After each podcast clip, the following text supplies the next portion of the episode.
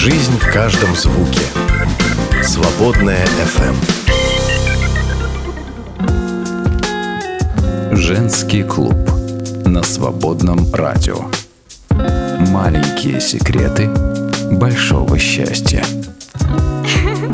Мы рады новой встрече в нашем женском клубе на Свободном радио. Сегодня я без моей прекрасной соведущей Инны. В декабре всем нам очень непросто все успеть. Приходится что-то ставить на паузу, но я уверена, мы справимся. Ведь у нас в студии удивительная гостья. Это Вера Ивановна Изотова. Здравствуйте. Здравствуйте. Это многолетний руководитель отдела женского служения Российского союза евангельских христиан-баптистов, директор Всероссийской программы обучения женщин женщин. Ну, просто благословенная жена и мама, и счастливая женщина, я уверена. Именно поэтому она в нашей студии сегодня. И я знаю, что мы обязательно научимся чему-то в этой мудрой женщине. Я в предвкушении, честно скажу. Благодарю, Екатерина, за такое обширное представление и приветствую аудиторию вашу. С, в канун Рождества мы уже в предвкушении этого потрясающего праздника, когда мы снова будем стоять у этих яслей и прославлять явление Иисуса Христа в мир для нашего спасения. Да. А ваша жизнь очень насыщенная, разнообразная. Одно только представление двух э, ваших сфер деятельности, чего Еще стоит. третья есть фонд «Пшеничное зерно», это евангелизация да, детей. Да. Угу. А я понимаю, что за один час, наверное, вряд ли можно поговорить обо всем, угу. но мы постараемся. Мы постараемся, что самое главное, узнать друг друга вот настолько близко, насколько возможно, чтобы поделиться сердцем Потому что можно перечислять разные регалии, разные заслуги события, и события, да. но хотелось бы вот вашим сердцем немножечко насладиться, если вы нам позволите это сделать. Я постараюсь. Да. Начнем, конечно, не со служения, не с каких-то программ по обучению, а с чего-то простого, теплого. И я хочу, чтобы вы рассказали чуть-чуть о вашей маме. Вообще а, о моей... своем родном доме, где вы родились. Да. О моей маме, моя мама, Кадаева Нина Николаевна, она родилась на Волге, волжанка. Предки у них были из купеческого рода. И у бабушки Марьи Федоровна Милунова у нее было семеро детей. И только двое осталось живых. Моя мама и старший брат Александр. Но мама воспитывалась в православной семье. Какие-то молитвы православные она знала. И очень хорошо училась, э, опережала свой возраст. Дедушка даже ей прибавил один год. И она отправилась учиться в Горький. И после окончания техникума она направилась в Ленинград. Поступила в финансово-экономический институт. Это был тогда очень престижный. У нее была феноменальная память. Даже когда мы были э, детьми, она могла читать Пушкина наизусть. Это буквально сотни стихотворений, рассказывать очень много. Мы обожали маму в этом плане. Когда они приехали с подругой, они узнали, что нужно сдавать английский, а они немецкий изучали. Ну, вот как в том известном анекдоте, сколько дней остается. И они там ну, приехали заранее, и за полтора-два месяца они... Выучили английский. Они сдали английский потом, настолько выучили. Вот, да. вот. Такое переживание в жизни связано с маминой участием в Великой Отечественной войне. Она была первые же дни призвана в армию с четвертого курса института. Они прошли краткие эрисмановские курсы и были, направлялись на фронт. Транспорт был подготовлен, но ночью была бомбежка по наводке, это все было разбито, и она осталась в Ленинграде, в Ивако-госпитале. Вот. Это был Божий промысел, потом стало очевидно Э, потому что выжить на полях сражений такой хрупкой девушки она ей не было. Ну, она как медработник, да? Да, осталась? да, осталась. И там, в этом госпитале, поступил в этот госпиталь Алексей Николаевич Карпов. Он впоследствии был пресвитером Московской церкви. Он не был в армии призван, он был ополченцем и специалистом по фортификациям. Они строили заграждение. И он был ранен, ему осколком в глаз. он тоже лечился, но что он сделал для госпиталя, и, естественно, центральное отопление все было нарушено. Он сделал автономное отопление, и это был уникальный госпиталь.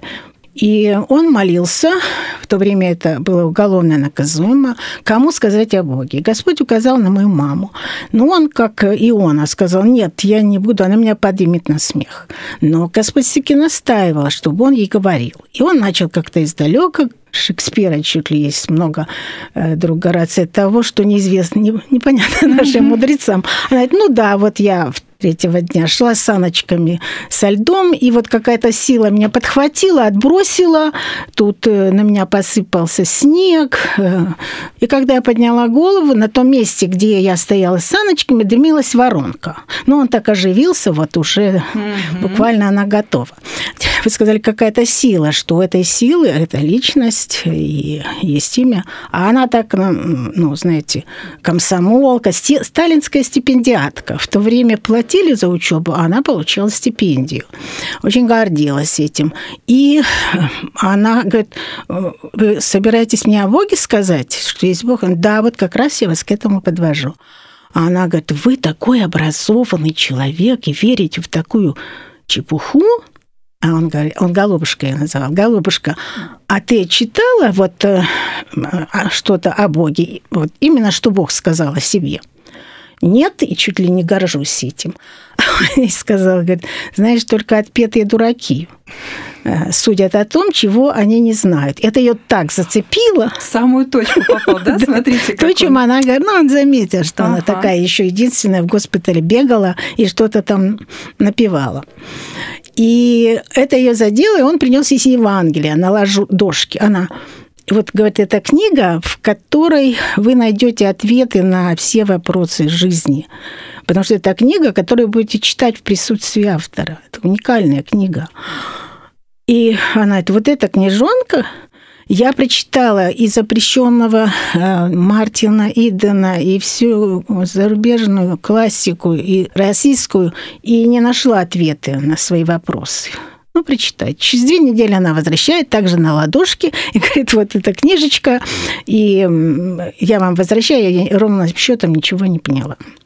Ну, он говорит, по крайней мере, вы знаете имя Бога, что Он живой, Он творец всего видимого и невидимого, и приходящий должен веровать. Ваша задача отказаться от всех ваших этих предубеждений и веровать. Ну и так по события повернулись, что мама обезножила на почве голода и тяжких трудов, и не могла ходить. И когда Карпа пришел к ней навестить ее, она была в отдельной палате, он пришел, она с порога его отправила. Говорит, я вас не хочу слушать. Вы мне все твердили, что Бог есть любовь. Какая любовь, если мне говорят, что эти ноги не будут ходить? Но он говорит, знаете, Бог еще и всемогущий. Давайте мы помолимся, что Бог вас исцелил, если на то его воля. А я не умею молиться. Ну, говорит, вы не умеете, но можете за мной повторить эту молитву. Ну, она что-то там повторила, и он ушел, и в госпиталь пришел по Лизу пенициллин. Ну и профессура эта военная подумала, что вот Нине надо назначить. Они не знали диагноз, почему ее ноги не ходят. И они назначили, и так получилось, что ее подруга, кто-то там разговаривал, набрала 10 кубиков этого пенициллина и ей вогнала. А там нужен был один. Ну, она считала, подумала, что она ее убила, бежала, кричала, там собралась эта профессура, смотрят антидоты, они не знают. Ну, и это, очевидно, была шоковая терапия. Она потихоньку встала, э, и начала ходить, и он приходит, говорит, Ниночка, я слышал у вас э, хорошие новости, вы уже да. на ножки встали. Нужно, говорит, поблагодарить Бога. А Бог тут при чем, она говорит. Ну как при чем? Мы же просили его. Ну это же пенициллин. Он говорит, вы только подтверждаете э, английскую пословицу. Чудо существует три дня. На третий день ему придумывает объяснение – вот. Но все-таки давайте поблагодарим Бога, потому что пенициллин мог бы в наш госпиталь и не поступить, и вам бы его могли не назначить. Ну, что-то она там прилепетала, а теперь, говорит, я не буду вас больше раздражать, навязывать свое общество. Вы достаточно знаете о Боге, и можете сами к нему обратиться, и он вас выслушает. И он удалился. Ну, вот там еще была очень интересная история, но я на этом заканчиваю. И так Бог вел их, что она познакомилась с моим отцом, он попал в окружение, вышел из окружения, и в этот госпиталь попал в тяжелейшем состоянии. Когда он выходил из окружения, Синявинские болота, в нем только единственное желание – жить, жить, жить было.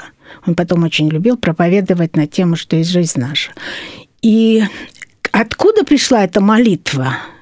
Потому что он не молился, Бога не верил на тот момент. Он сказал, Бог, если ты есть, и если ты меня из этого ада спасешь, я буду тебе служить. Обещание. Да, да, обещание. И он сразу как-то на маму обратил внимание, когда в госпитале прибыл.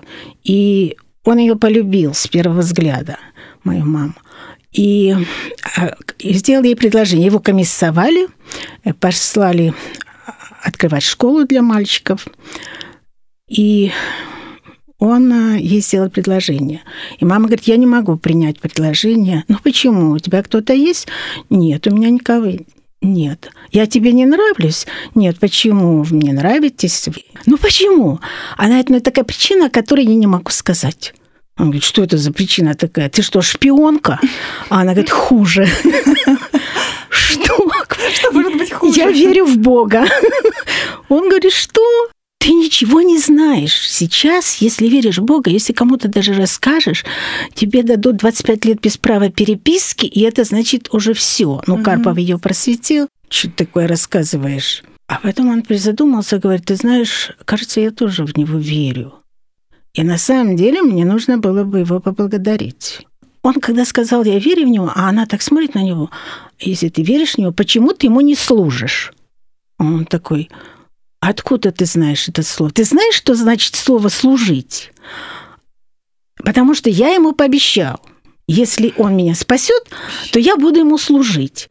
Мама говорит такая, ну, я не знаю еще, она уже ходила на тайные какие-то изучения Библии, но я знаю человека, который знает. Я у него спрошу и тебе скажу. Он уже в другом госпитале был, не в Ивака госпитале. Но она пришла к Алексею Николаевичу, он уже заметил, что между ними там угу. химия. И он ей говорит, голубушка, ты знаешь, что я тебе хочу сказать? Что, что привести к вере мужчину, Бог не нуждается в посредничестве женщины.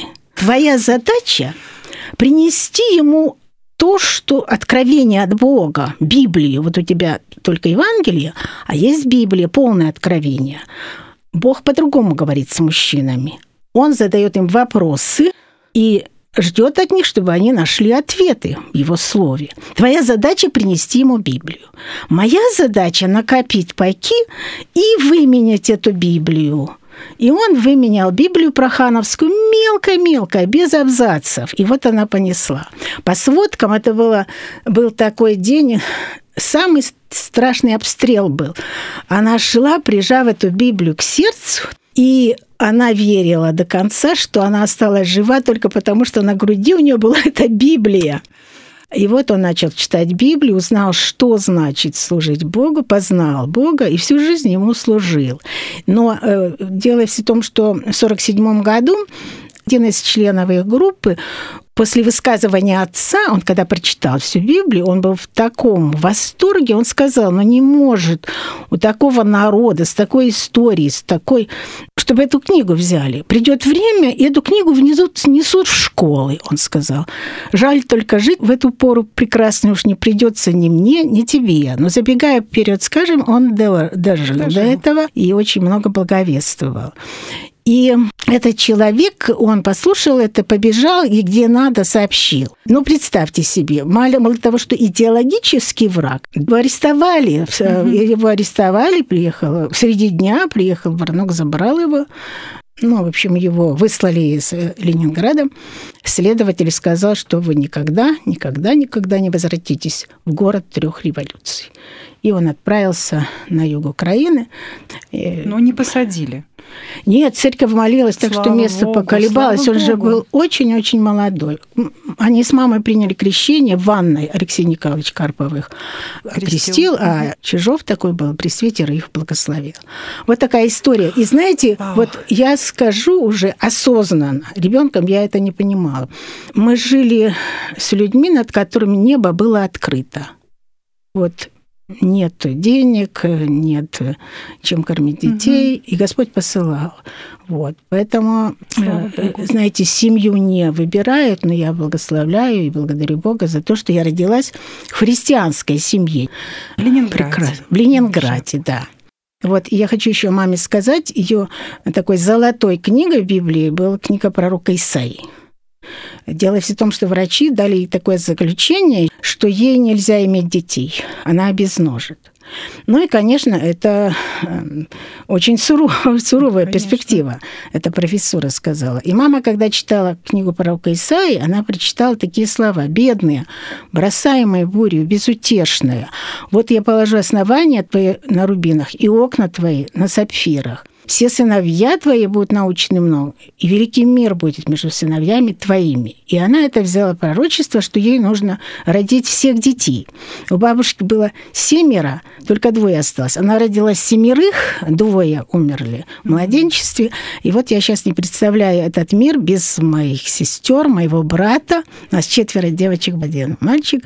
Вот. И без внуков, без правнуков моих родителей. Она была женщиной веры. Когда мы все отошли э, по своим путям от Бога, я увлеклась спортом, читала войти в сборную олимпийскую. И мама ну, плакалась так своему духовному отцу Алексею Николаевичу Карпову.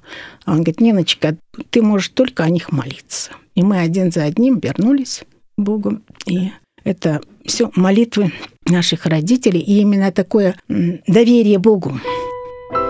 Вы слушаете «Свободное радио». Свет во тьме светит. Женский клуб на свободном радио. Маленькие секреты большого счастья.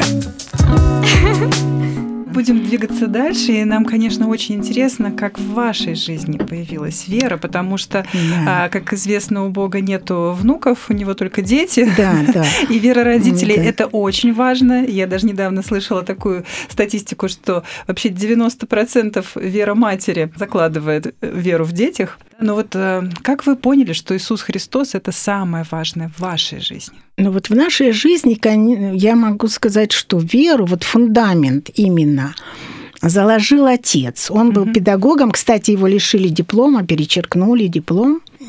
Но отец преподавал нам Библию ну, как профессионально. Тогда это было запрещено при закрытых э, окнах, потому что детей могли изъять из семьи, вот, лишить родительских прав. И мы изучали Библию систематически. Причем мы просто дрались за эту прохановскую Библию, миленькую. Все, хоть- каждый хотел читать, кто по мере того, как мы э, учились читать. И несколько раз за свое детство я пересекала эту пустыню с Израилем. Это можно было ребенка как-то уморить, но он так это очень интересно рассказывал. Вот. И первую молитву я помню. Он каждый дал, он знал, как характеры какие у нас. Э, Он мне дал такую молитву.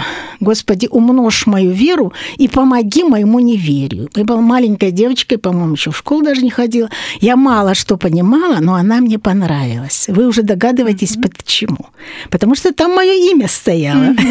Чтобы веры было побольше. Это мне нравилось.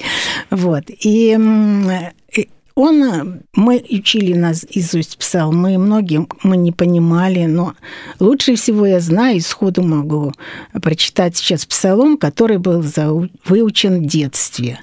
Вот. И, конечно, основы веры были заложены. Вот следовать это было сложно. Эм, Ведь смотрите, какая цена родителей. Мама не смогла закончить институт, отец лишен был права преподавать на многие годы, вообще никогда не восстановлен. И я сделала свой вывод где-то после 16 лет, что я не пойду путем родителей, э, и я хочу получить образование, сделать карьеру. Я хорошо училась, очень золотой медалью закончила школу. А, я упустила, я хочу вам сказать про первую мою любовь. Mm-hmm. Да, я вам сказала, что разре получила разрешение э, шутки говорить. Да, пожалуйста, Но тут все шутки. в этой шутке доля шутки. Это был водитель отца, его звали Борис, он был из Западной Украины, но мне где-то лет шесть было. И вот он приезжал на этой эмке, и это пахло бензином. Я с тех пор люблю запах бензина очень. Он меня подбрасывал вверх, я визжала, он меня ловил и, и так ставил на землю и говорил, расти побыстрее, и я на тебе женюсь. Вот. И у него был трех, этот мотоцикл с коляской, и он возил мою сестру и брата. А меня нельзя было, я была маленькая. Представляете, как моему сердце было, когда они скрывались там на горе в этом мотоцикле, а меня не брали. Но дальше более трагично. В один печальный день Боря не приехал. Причем он был такой неудачник. Э, вот все что-то с ним случалось. Э, вот он только поремонтировали, Тёмка, он приезжает, а радиатор разбит. Отец говорит, Боря, а что произошло? А он на украинском говорит, это їде якась разява, и мне дышал прямо в радиатор. А он говорит, послушай, кто же разява? Ты на машине не мог ехать? Или да? это женщина? Вот. И мне было очень досадно, что как-то обидно за него, что вот он как бы все, все у него не получается не так. И представляете, его нет. Я не могу спросить, я не могу поверить себе. Это было первое глубокое разочарование в мужчинах. Не приехал. Он меня, мне обещал жениться. Угу. Я тут расту, да, стараюсь. Расту, да, я ела каши, которые не любила, и вот чтобы делались отметки, как я расту. Угу. Очень медленно, правда, я росла, но самое интересное, самое печальное, что он исчез. Угу. Первое разочарование в мужчинах.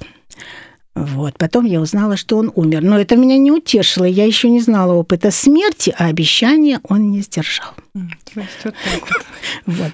И в 16 лет я решила учиться. Там была моя вторая любовь. Это был преподаватель химии Борис Николаевич Злачевский, потрясающий педагог. Все девочки были в него влюблены. У меня шансов было мало, мы были из бедной семьи. Вообще меня всегда сажали где-то на последней парты, но я брала учебой. И даже мне Борис Николаевич Злачевский доверял делать опыты. Угу. Потом я закончила золотой медалью.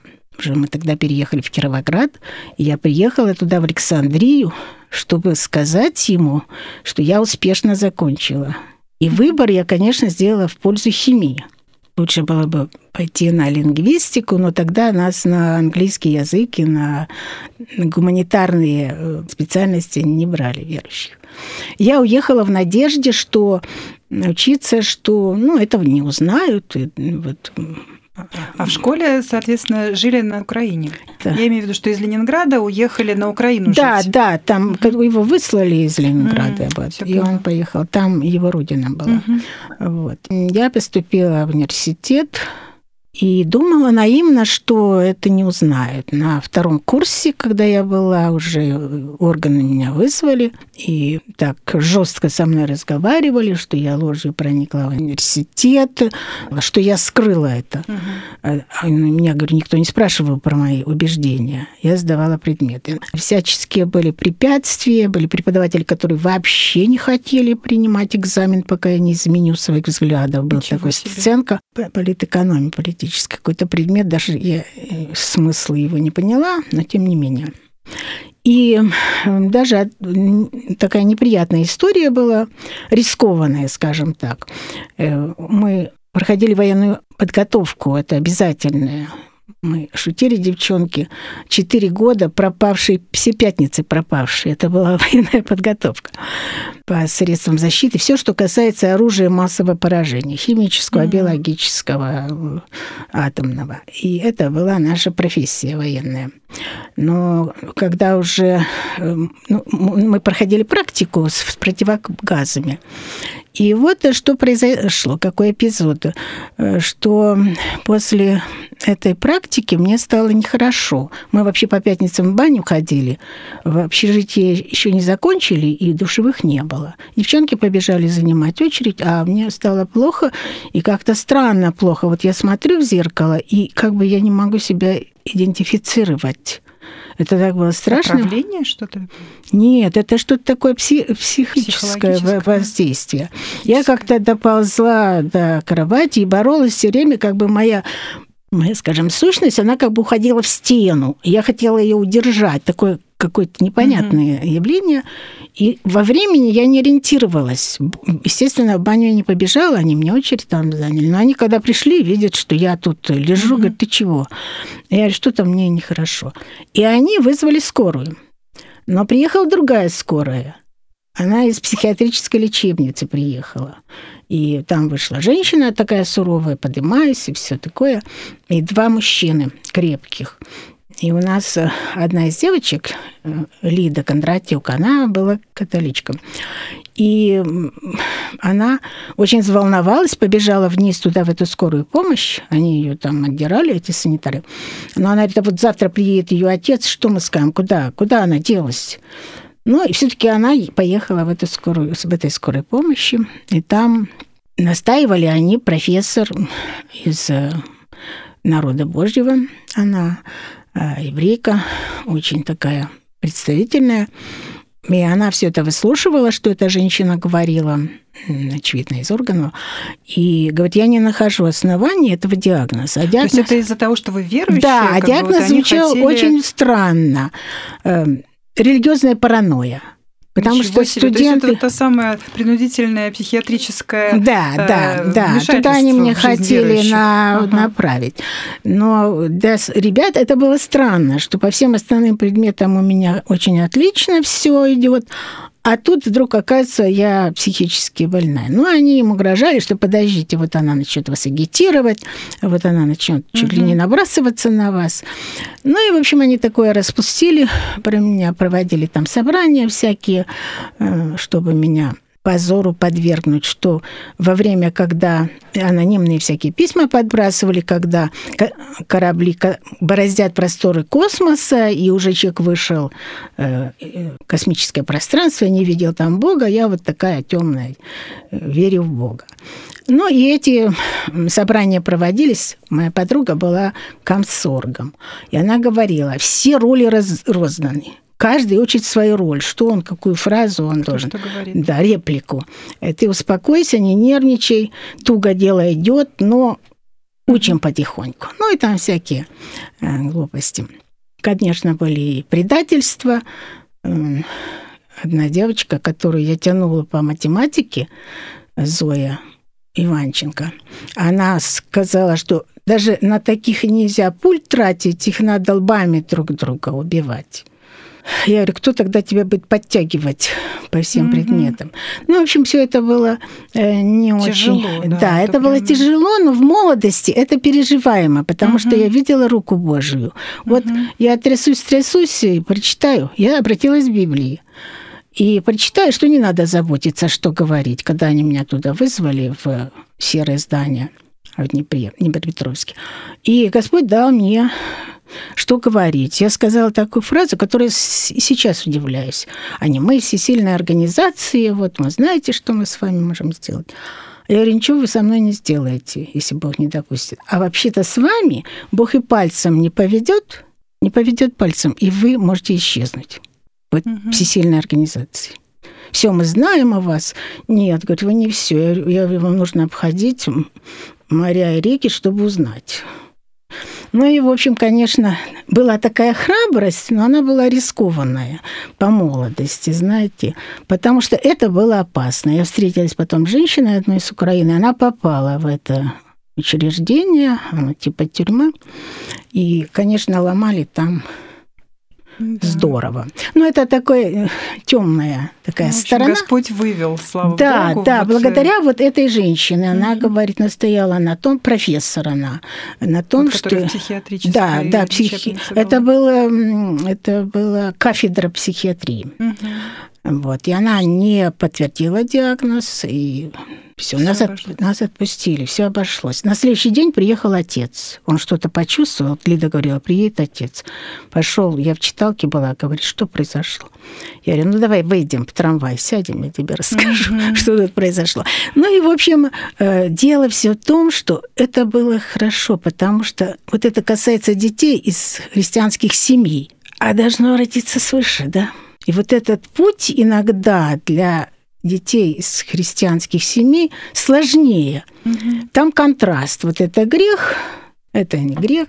А мы ножкой как бы и пробуем, и боимся, потому mm что то слово, которым тебя наставляли с детства, оно же ведь действует, да, останавливает, но должно родиться свыше. И тогда я очень любила философию, там, феноменологию, и это, увлекалась этим.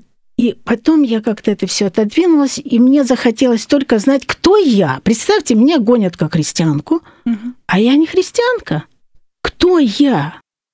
Там приглашают на пляж, все в разгаре весна, а меня волнует только одно. Я хочу узнать Бога, потому что я очень много знала о Боге, но не знала Бога.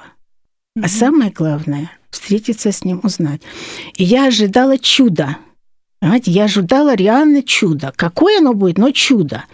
А церковь в этом городе была такая в старом здании, очень низкий потолок, и какие-то там две бабушки чего-то за место дерутся, и какие-то два близнеца, как такие э, умственно отсталые, вдруг среди богослужения встанут, причешутся, и это так смешно. И я говорила Николаю Бониславовичу, заместителю пресвитера, ну а что вот эти бабки вот э, подрались, или вот это, ну это просто смешно он, когда меня находил в общежитии, присылал сына, что Верочка, собрание нужно посещать. Я говорю, вы не представляете, сколько у меня всего, чертежка, все. Ты никогда не будешь успевать, если ты не будешь отдавать время Богу. И вот, и потом я обвиняла, что у них такая обстановка. Он говорит, ну, это невменяемое, ну, это тоже. Я говорю, вы что там, половина невменяемых? Но это было очень неэтично. Но когда меня припекло, я побежала в эту церковь. И у меня было такое предчувствие, что сегодня свершится чудо. Захожу я с опозданием. И кто, вы думаете, на кафедре? Брат Кутуранов. Брат Кутуранов 25 лет сидел за веру. Он, когда открывал Библию, он мог прочитать только Псалом и любимый, и открыть книгу пророка Исаи и заплакать. Это меня раздражало. Ну, почему он ничего не говорит? Он читает со слезами, и все. И, представляете, стоит Кутуранов на кафедре. Думаю, ну что вот мне этот брат скажет? Он сейчас начнет плакать. Что вы думаете? Он открывает книгу пророка Исаи и читает такие слова. «Я Господь, Искупитель твой, научающий тебя полезному, ведущий тебя по тому пути, по которому тебе должно идти. Я была потрясена, потому что когда отец сказал, тебе нужно оставить учебу, потому что тебя могут уничтожить физически. Я сказала, папочка, я тебя люблю до самой последней цифры. Но я хочу услышать это от Бога, понимаешь? Я вот жду, чтобы он со мной заговорил. Вот через Кутуранова, представляете? Мы иногда унижаем. И что это? И классифицируем проповедников. Да и через камни Господь может сказать. Это вдруг потолки в этом здании поднимаются. Впервые в жизни я слышу Бога. Вот это землетрясение – вот это. Я еле даже тогда не вызывали же, там, выйдите, кого Дух коснулся. Я помчала свою общагу, к счастью, там никого не было. Я упала, знаете, кающаяся Мария Магдалина, мне такие волосы были. Я так каялась за все свои грехи перед Богом. И знаете, было какое откровение Божьей любви. Вот этот золотой стих, который мы учим, воскресной школы тогда не было, но мы все равно с папой начали из этого стиха. «Ибо так возлюбил Бог мир, что отдал Сына Своего Единородного, дабы всякий верующий в Него не погиб, но имел жизнь вечную». И откровение было Божьей любви, что если бы я одна заблудилась, вы представляете, Екатерина, если если бы я одна сбилась с пути, он бы все равно его послал, чтобы меня спасти. Разве разум это постигает? Такую любовь. И она меня через всю жизнь ведет. Она никогда не угасает. Наоборот, ты все больше познаешь Бога, потому что потом наступил период отсутствия чудес. Знаете, и уже как-то я не знала, а что мне делать теперь, когда я закончила учебу, направили меня во Львов? Тебя Бог показал такую любовь, да, такое присутствие, да. все равно осталось искушение, да? Да, и тогда мне Господь показал, что мне нужно тоже те же чудеса и познавать его через Библию. Я два года читала, неотступно читала, и тогда очень мало было книг толкования мы переписывали от руки многие книги. Можете себе представить, какая была жажда знать Бога? Вот это то, что касается моего пути. Вы слушаете «Свободное радио». Свет во тьме светит. Женский клуб на свободном радио. Маленькие секреты большого счастья. Тема любви, она да. сопровождает Но знаете, что интересно? Передачу, Первый да. был Борис, второй да. Борис, и я вышла замуж за Бориса. Я хотела как раз э, э, плавно перейти, и мы к этому как раз перешли. У нас, к сожалению, да, не бесконечное время программы, но мы с вами поговорим о самом важном. Ну, потому что, ну, как ни крути, это не секрет, что человеку нужен человек. И мы созданы для общения, так в Библии сказано, для любви, и каждая девушка так или иначе все равно думает об этом и мечтает, и даже в ходе нашего разговора все время возвращаемся к любви. Ну, да, да? Первая любовь это Да, и поэтому я хочу, чтобы вы чуть-чуть рассказали свою историю любви. Да. А, я знаю, что ее пришлось подождать. И Господь дал отдельное, наверное, испытание и благословение в этот mm-hmm. период. А, как Бог вел вас в этом? Вот что самое важное нам нужно отметить? Но Потому что, конечно, том, хочется да. услышать все в подробностях, но да. мы не будем. Дело в том, что тут еще появилась четвертая любовь молодого человека, которого я действительно полюбила.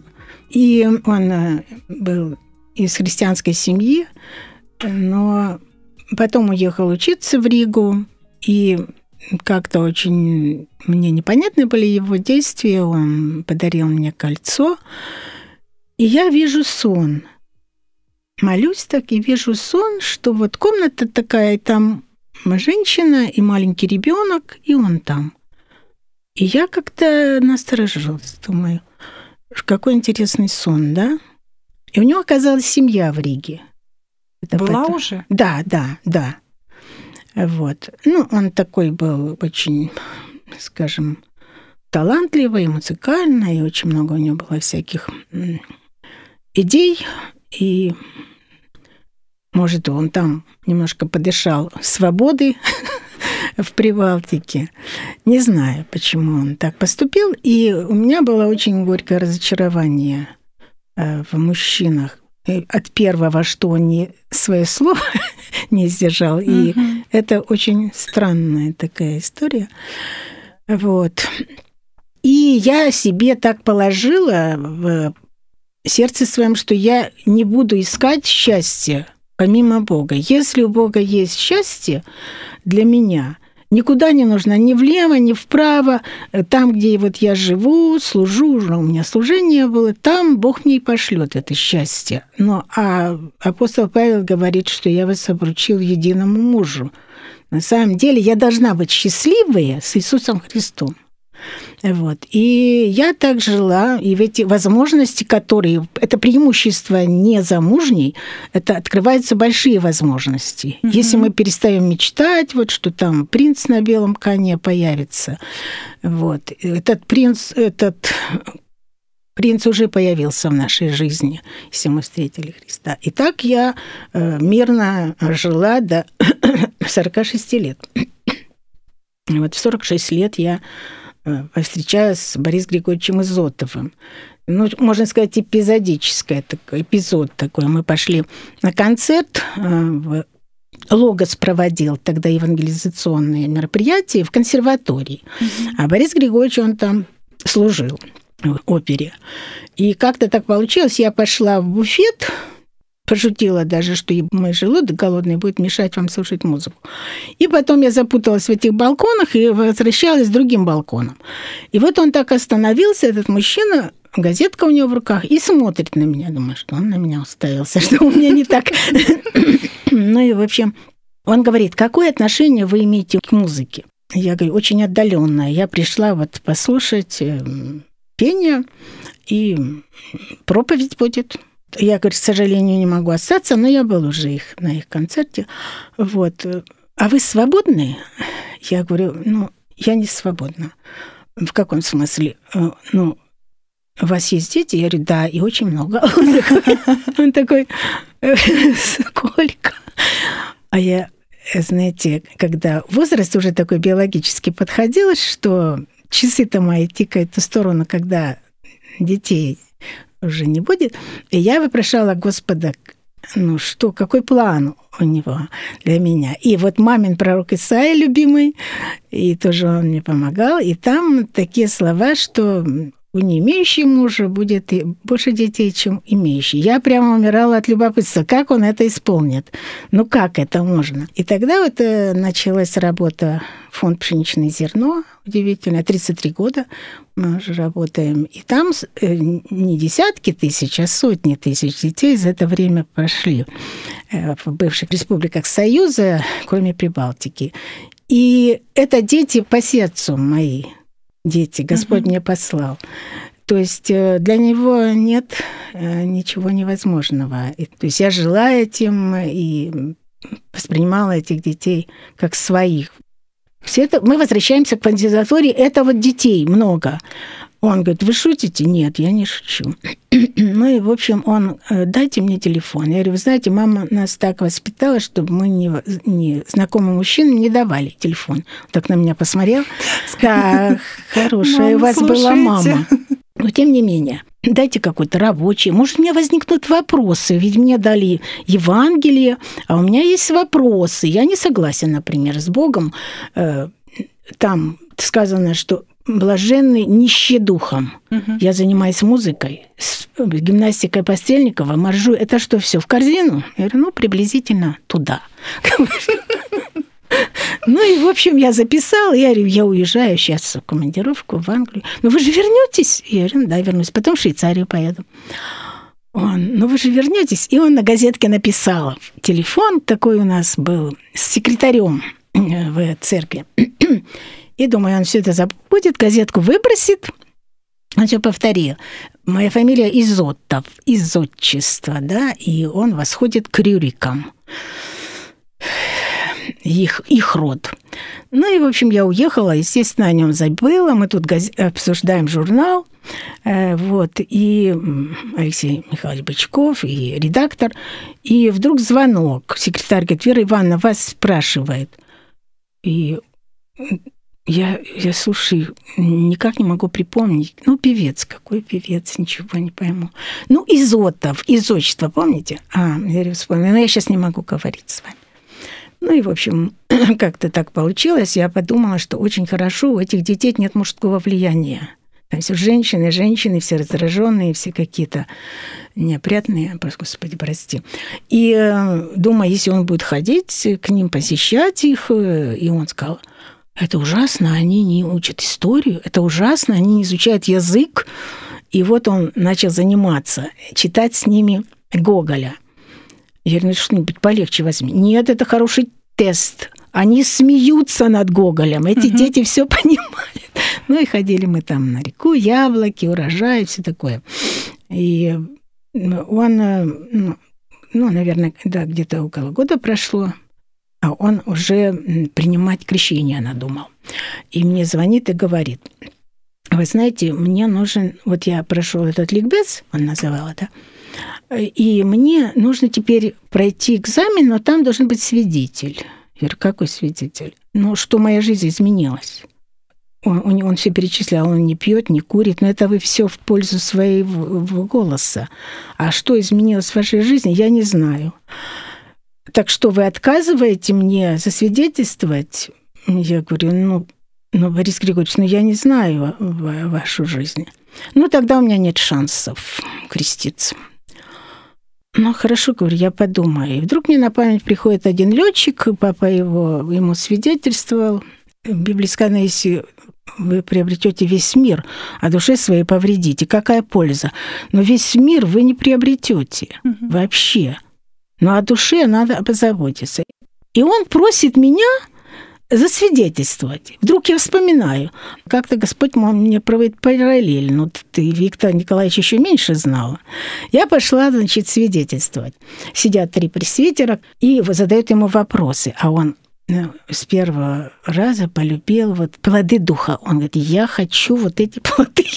Такой был прямой, ну, Рюрик. И ну, они его поспрашивались, и он помолился, а потом они ему говорят. А о семейном положении он говорит, я в разводе, но это была не моя инициатива, это произошло очень давно.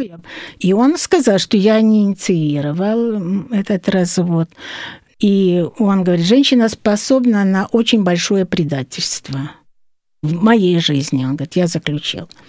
А он говорит, ну, все-таки они говорят, если вот вы надумаете жениться, он говорит, я вам говорю, что я не надумаю жениться уже в моем возрасте, то если вы надумаете жениться, то жениться нужно на сестре по вере. Я думаю, боже мой, что они ему говорят таким эксклюзивным языком, что он понимает в этом.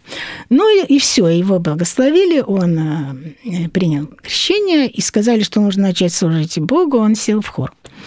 Проходит время, может, еще с полгода, он звонит и говорит, я, у меня к вам предложение. Выходите за меня замуж. Сразу. Да, по телефону. Карьер. Ну, я говорю, а почему по телефону вот так неожиданно? Ну, я могу и приехать. Я говорю, дайте мне подумать. Я не готова. Ну, а, а что вам готовиться? К чему вот готовиться? Ну, у меня главный аргумент был, что я его не люблю. Дело все в том, что вот тут для девушек очень хороший урок. И в 46 лет мы чем ходим не за Божьей, Божьей волей, а за глазами своими. Он не так выглядит, как я себе представляю. Вот. И, ну, нет. Нет. А у меня была заместитель моя Людмила Андреевна Павличенко. Почему-то он ей очень понравился. Вера Ивановна. Ну, Борис Григорьевич вот такой человек э, интересный. И он э, уверовал искренне все. Людмила Андреевна, я его не люблю. Бог благословляет любовь, понимаете? Вот такая убежденность. А она говорит, э, Вера Ивановна, а вот вы готовы от всех своих вот этих э, предубеждений отказаться? А если это воля Божья? У меня нет любви. Она мне говорит такую странную вещь. Вы будете в церкви, центральной, зайдите и внимательно посмотрите, что там написано на витраже. Я говорю, да я знаю, и так, Бог есть любовь, я тысячу раз это видел. А вы пойдите и посмотрите. Я пошла, посмотрела, а мой любимый гимн Баха хорал «Если б очи веры Божией на земле», тратил я, а там заканчивается э, но любовь э, теперь, как прежде, и вовеки будет жить.